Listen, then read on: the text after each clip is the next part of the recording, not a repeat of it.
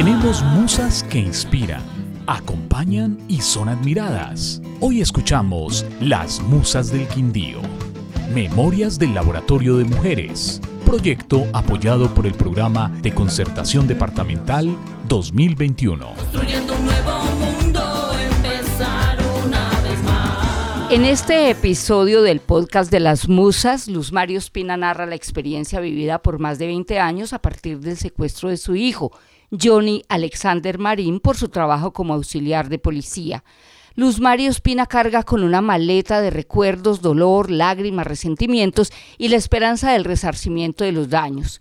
El dolor que por más de dos décadas ha acompañado a esta mujer víctima del conflicto armado le da fuerzas para hablar por ella y otras madres que viven dramas similares, para brindar apoyo a policías que estuvieron secuestrados como su hijo y para reclamar reparación a las autoridades colombianas. Le dije, hijo, no se le huele la guerrilla, yo lo voy a luchar y nosotros le decíamos que no se huelen, que se queden allá, nosotros los vamos a luchar. Entonces ya vieron el avance que se han volado unos de la toma del Bichada. Luz Mari, ¿para qué le sirve a usted esta maleta de recuerdos?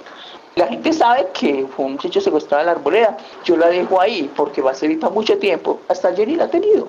¿Qué siente usted cuando ve la maleta? Nostalgia. Porque ellos todavía quedan, quedan con secuelas. A ver, yo ni hoy le hablo a usted y mañana no.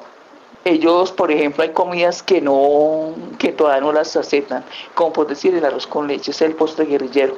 Ellos esa mucha comida igual ya la están asimilando, hay unos que no hay unos que todavía eh, las alberjas, entonces uno ya, yo por eso digo, la seguiré guardándola, por eso la metí en esa maleta y el que la necesite que la lleve. Luz Mari, ¿ustedes qué esperan como víctimas de este conflicto armado, como víctimas del secuestro? Que seamos reparados como víctimas, que no quede en el olvido de nuestros muchachos, porque ellos aún siguen muy distanciados de la familia, entre ellos mi hijo. Ellos están todavía distanciados de la familia, a ellos no les importa la vida, ellos, ellos recuerdan mucho como sentir un helicóptero, como sentir que hablan ellos. Por ejemplo, mi hijo ve a Petro, ve a Simón Trinidad, ve a muchos y, ellos de da rabia. Ellos sienten ira con esa gente. ¿Ustedes han tenido algún apoyo psicológico como víctimas del conflicto? ¿Les han brindado alguna alternativa emocional? No, nunca, no, nos, tienen en el olvido. Uno porque ya va por la calle, esta señora tuvo un hijo secuestrado y nos, le preguntan a uno si él ya está pensionado y que no, nada, nosotros ya pasamos al olvido. Sí, ellos sí recuerdan, ellos sí recuerdan, sacan así cositas que de cada 4 de agosto ellos colocan algo en el celular y uno lo ve, lo copia y ellos todavía lo recuerdan, pero en otra parte sí están en el olvido. Vivir 20 años con tantos recuerdos luego de un hecho victimizante tan impactante, ¿qué le ha dejado a usted Luz Mari? Que los hijos valen, que los hijos valen y que yo perdí uno en el terremoto, que yo, yo lo busqué. Muchas madres nunca estuvieron allí, muchas madres, eso sí lo recrimino yo todos los días de mi vida. Muchas madres nunca estuvieron allí. Y entonces ahí donde uno sabe cuánto vale un hijo y que yo lo luché y mucho tiempo donde me tocara viajar, allí estaba y que saber que yo perdí el otro también, pero bueno, perdí uno y recuperé el otro, pero eso es como no lo mismo, pero no son secuelas que a uno los dejan marcados para toda la vida. Yo no hay día que no diga, yo viví un secuestro. Todos los días de mi vida lo digo. 20 años después, luego del secuestro de su hijo, mirando esto ya en perspectiva, ¿para qué le ha servido? No, experiencias, tengo experiencias. Eso es lo que me ha servido a mí, tenerla, tener una experiencia de lo que viví, y ya, porque ves, yo con él soy de pocas palabras, de muy pocas palabras. Los hijos sirven mucho porque se quieren harto y ahí vamos, yo voy para adelante con esta niña. Ella es la razón de vivir para mí. Luz Mari, usted ha hablado, ha alzado la voz, habló desde el primer minuto que le secuestraron su hijo en compañía de otros servidores del Estado y siempre se ha hecho escuchar. ¿Se siente la líder de estas mujeres? Sí, aún todavía pertenezco a la asociación Asma Mi Paz. Todavía así eso de pronto ellos lo tengan olvidado, los muchachos sí lo recuerdan a uno, yo tengo yo hablo con muchos y ellos dicen que eso es imposible de olvidar eso no se olvida. ¿Está fácil? No. Cuando se llevan algunos la guerrilla, digo, bendito Dios, van a vivir lo mismo que yo viví.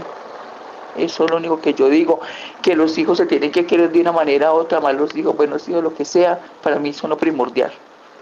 ¿Qué piensa usted de su vida 20 años después? Salir adelante es lo único que le pido a Dios. Que no me queda remordimiento de no haberlo luchado. Eh, uno siente y yo el primer momento se, me, tocó salir y me fui. Llegué, fue a Bogotá y a Bogotá ya el 6 de septiembre del año 98 ya empecé a viajar. ¿Usted tiene fe en que la van a reparar, que ese daño, ese dolor que ha vivido, en algún momento se lo van a resarcir? Sí, yo tengo una fe muy grande, son 20 años. Precisamente vengo de hablar con uno de los muchachos, hay uno que fue herido en combate, él no se lo llevó la guerrilla. Estoy aburrida porque el pelado no tiene papeles no llevo papeles, se perdieron un correo, no se sabe qué pasó y ahorita le estaban rogando, llévelos por favor para que sea reparado porque él quedó enfermo de una rodilla.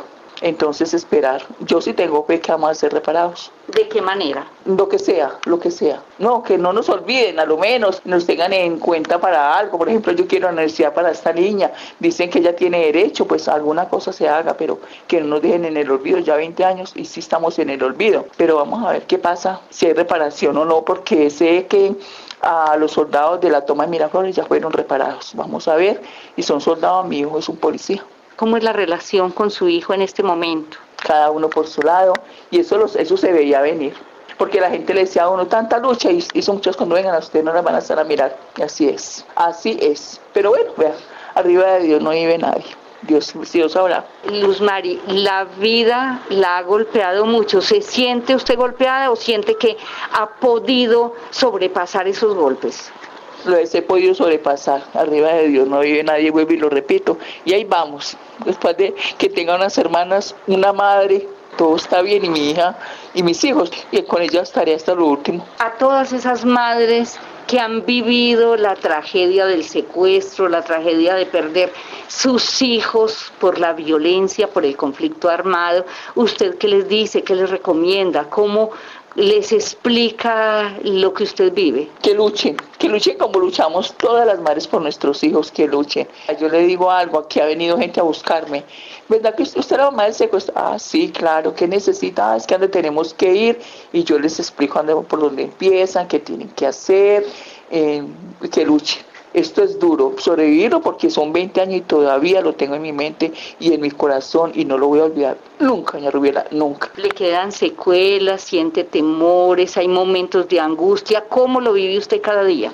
Lo vivo como si fuera el, primer día, como el primer día que se me lo llevó la guerrilla, aquel 4 de agosto del año 98. Y siempre un 4 de agosto nunca lo voy a dejar de olvidar. Nunca es nunca. Se ha tomado un lunes, ya se lo llevaron a la madrugada yo sabía que él estaba vivo y desde eso yo digo que los hijos hay que lucharlos, malos o buenos, ¿qué vamos a hacer? Pero ahí los tenemos. Luz María, en el futuro suyo, ¿qué ve? Todo igual, en el futuro, que Dios me dé vida hasta, hasta que me necesite y ya, ahí está, ahí llego yo. ¿Qué vamos a hacer? Si Dios manda por uno, Dios viene por uno cuando Él quiera, no cuando uno no quiera. ¿Qué le pide a la vida, Luz Mari? Pido que me dé salud un tiempito para tener a mi madre, que la tengo todavía con 81 años al lado mío. Ella sufre mucho, ella recuerda mucho el secuestro del nieto, pero ahí vamos ahí vamos, en la casa siempre, siempre todas lloramos el secuestro, siempre recordamos el secuestro de Yoli de hace 20 años, nunca lo vamos a olvidar. El 27 de noviembre, cuatro años, yo viajé a Bogotá con todo pago por el gobierno para hablar con nosotros, pero yo no le vi a eso ni patas ni cabeza. Salí en las mismas de allá de Bogotá y nos dieron todo ida y vuelta, pero salimos en las mismas. No le encontré solución a eso, pero la solución la tuvo que buscar la misma familia porque el gobierno por nosotros no ha hecho nada el proceso de paz, ¿cómo les ha servido a ustedes? Para nada, eso sigue igual, eso sigue igual. Y le voy a contar, mi hijo tuvo a un lado a Timochenko, dice que él se sintió como una porquería, se sintió como una porquería. Dicen que ver a esa gente es muy horrible. Yo que tuve a, tiro fijo ahí en, en los, ahí en la cara mía, me provocaba como matarlo de la ira que yo sentía, pero uno tiene que quedarse callado por los hijos. Hice muchos viajes a San Vicente, me tocó dormir en San Vicente del Caguán, ahí pendiente de que en la mesa de negociación, eso a mí me tocó muy duro y nosotros saber que el señor nunca iba, siempre iba el señor Pastrana, porque mi hijo se costaba en el gobierno de San Pedro y fue liberado en el gobierno de Pastrana. Ellos llegaron muy mal, psicológicamente los visitaban llegaron enfermos, muchos iban cayendo al suelo el día de la liberación porque venían mal alimentados, supongo yo, pero bueno, ahí van recuperándose, todos están pensionados. Solamente falta uno aquí de la toma de Miraflores, que es de Quimbaya, que no, no sé por qué no sale pensionado. María, un mensaje final para todas esas personas que tienen a sus seres queridos secuestrados en este momento que luchen por ellos, que la constancia vence lo que la dicha no alcanza, hay que luchar por ellos. Yo lo luché, no fue en vano, ahí está, ya está pensionado, salió como su intendente de la policía, es un investigador judicial de los buenos y ahí va, ahí va el muchacho adelante con su pensión. Que Dios sea lo que Dios quiera con él más adelante. Ellos hoy sí, mañana no le hablan a uno, todos tienen sentimientos, tienen secuelas, pero ahí van, ahí van los muchachos. ¿Tiene fe en la vida? Sí, yo tengo mucha fe que, que ellos van a salir de, pues, de, mm, recuperarse, recuperarse, no, porque yo tengo uno, acabé de hablar con él, él todavía siente rabia y él tiene una pierna como enferma como yo no sé, de un tiro que le dieron y no lo llevó la guerrilla. Él es el que me cuenta todo. No ha sido pensionado y hablo también con otro, el hijo de Amparo Rico, yo hablo con él. Yo fui a, unos exámenes y me dice, ¿tiene mandado el Estado? Y le dije, sí, y vamos a ver qué, con qué salen, ¿no? Luz Mari, muchas gracias. Mucho gusto, mija, y muchas gracias a usted que todavía me siguen. Allí Adriana y aquí la añita Rubiela. Luz Mario Espina, madre de Alexander Marín, guarda la esperanza de mejorar su vida, de sanar las heridas, de avanzar en la búsqueda de lo que se propone en su beneficio y en el beneficio de muchas otras personas afectadas por el secuestro en Colombia. Vamos a cambiar la realidad, que esto no vuelva a pasar, construyendo un nuevo mundo, empezar una vez más. Tenemos musas que inspiran, acompañan y son admiradas. Hoy escuchamos Las Musas del Quindío.